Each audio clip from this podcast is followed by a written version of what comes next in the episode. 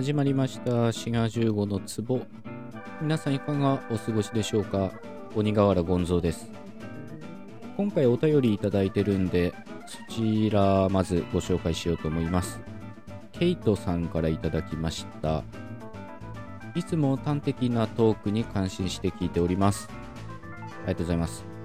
最近の研究では日本語は世界中のどの言語とも仲仲間でないようだ。とおっしゃっていたのが驚きでした。韓国語やモンゴル語の仲間と思ってました。あんなに語順など似ているのになぜ仲間でないということになったのか教えてほしいです。ということでケイトさんどうもお便りありがとうございます。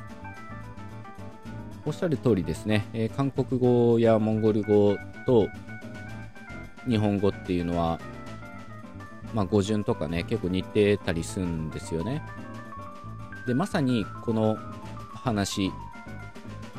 まあ、よくアルタイ諸語とか言われたりするんですけどそういうアルタイ系の言語の話は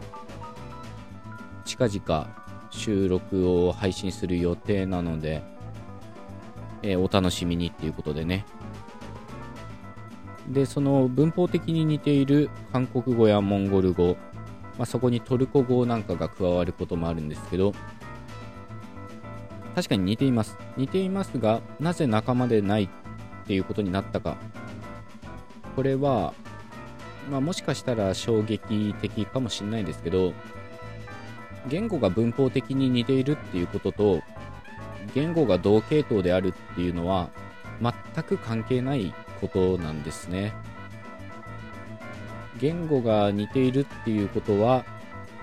共通の祖先を持っていたということの証明には何にも使えないんですね。まあこれはね、言語学をやってる人間でももしかしたら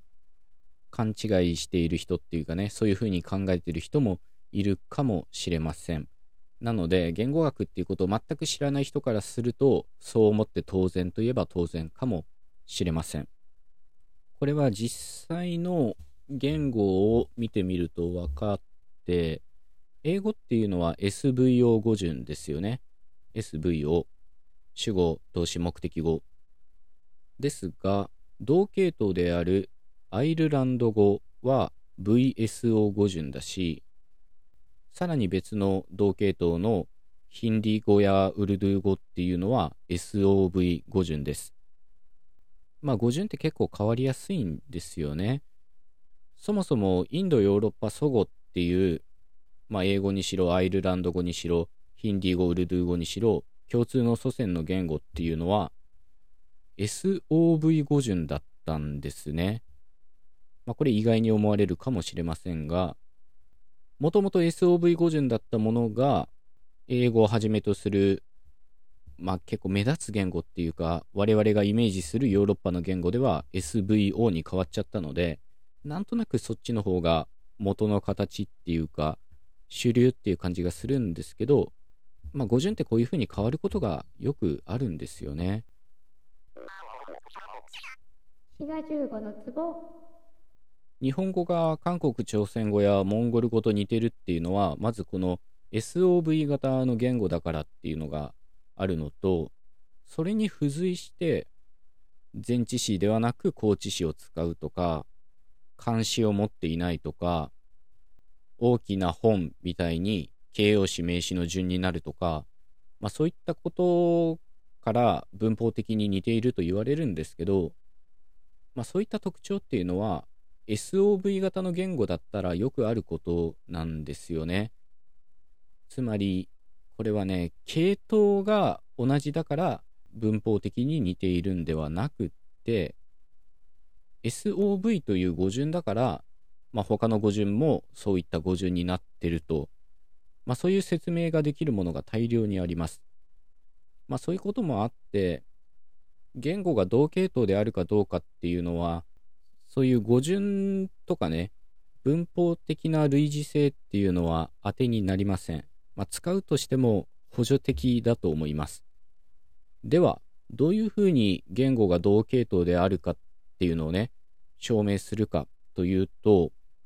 これは規則的な音対応を見つけることです。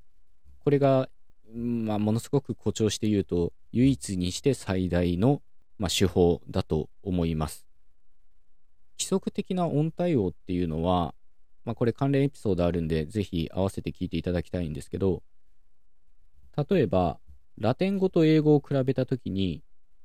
ラテン語で父親っていうのはパテル。で、英語はファーザーですよね。こういうふうにラテン語で P の音で出てくるのが、英語では F、ファーの音で出てきます。これは非常に規則的で、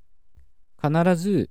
ラテン語ではプーっていう音で出るものが、英語ではフーっていう音になっています。まあこれは借用とかをね、除いて考えなきゃいけないんですけど、パテルとファーザー自体は、もしかしたら形っていうのは全く似てないように見えるかもしれませんけど、似てるかどうかは全く問題ではないんですね。音が規則的に対応しているっていうのが同系統であることの、まあ、証明になります。てか、それしかやりようがないと言ってもいいと思います。で、日本語の場合は、韓国語やモンゴル語と、そういった音対応っていうのを見つけることができないので、いくら文法的に似てても、同系統とは言えないんですね。で、日本語の場合は、琉球語とそういった音対応が見つかっています。例えば、琉球の言語の中には、日本語のハ行に相当する音が P の音パピプペポで現れます。花のことをパナと言ったり、人のことをピトゥと言ったりするんですよね。で、これは規則的に対応しています。日本語で H の音で出るものが P の音に出てくるっていうことで、これは日本語と琉球語が同系統であるっていうことの証明になっているんですね。